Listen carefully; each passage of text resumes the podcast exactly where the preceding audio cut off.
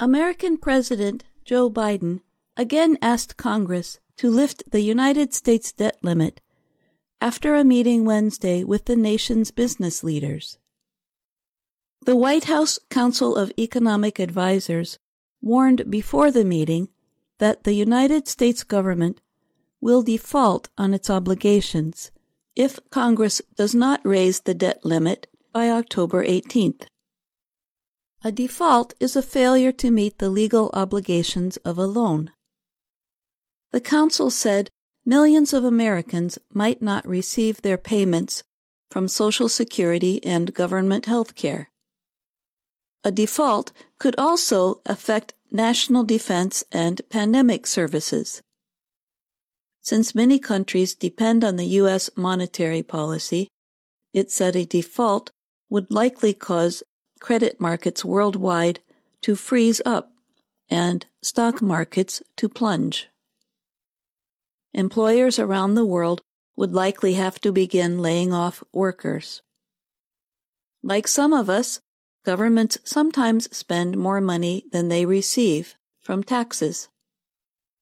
So they have to borrow money by issuing bonds or debts to be repaid later. In the U.S., Congress has the power to set a debt limit. It is the maximum amount of debt that the Department of the Treasury can issue to the public or to other federal agencies. Since 1960, Congress has changed the debt limit 78 times under both Republican and Democratic administrations to pay for government operations. Raising the debt limit does not mean that Treasury has more money to spend. It only permits the U.S. government to finance existing legal obligations. When the limit is reached, the Treasury cannot issue more debt or borrow more money. In August 2019, the U.S. Congress passed a budget deal with support from both Republican and Democratic lawmakers that raised spending and suspended the debt limit for two years. Under the agreement, the money borrowed during the suspension of the debt limit will be added to the previous limit of $22 trillion. An additional $6.5 trillion had been borrowed since the 2019 tax cuts and pandemic spending raising the nation's debt limit to $28.5 trillion.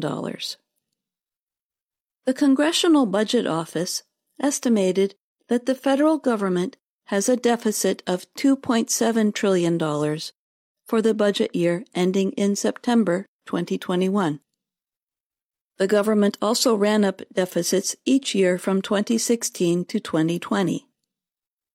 Technically, the U.S. has already reached its debt limit at the end of July, as agreed to in the 2019 budget deal. Once the debt limit is reached, the U.S. cannot borrow more money to pay its bills. But Treasury could, and has, used extraordinary measures, like delaying some payments to employees' retirement funds, to avoid a default.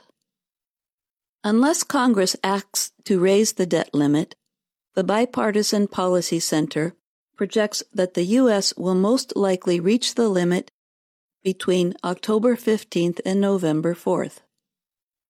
The center added that a default would likely raise borrowing costs, as investors will demand a higher rate of return on U.S. debts. Even a short term default, it said, could also threaten the country's current economic recovery. Before World War I, the U.S. Congress permitted borrowing only for special reasons, such as the building of the Panama Canal. In 1917, Congress passed a law that set a debt limit. It gave Treasury some flexibility in dealing with the national debt to pay for the war. The U.S. is one of few countries around the world with a debt limit. Denmark is often noted as another developed country with a debt limit. But Denmark often sets its borrowing limit so high that a default is not really possible. For many years in the U.S., raising the debt limit was not an issue. The Republican Party has since only supported increase while it has controlled the White House. It has argued against raising the limit under Democratic administrations. Earlier this year, Democratic Congressman Bill Foster of Illinois introduced a bill to end the debt limit. The bill, however, is not guaranteed to pass with the current divided legislature. Late on Wednesday, Senate Republican leader Mitch McConnell told Democrats he would permit an emergency debt limit extension into December to avoid a default. If the offer is accepted, the U.S. will have to deal with the debt limit again by the end of the year.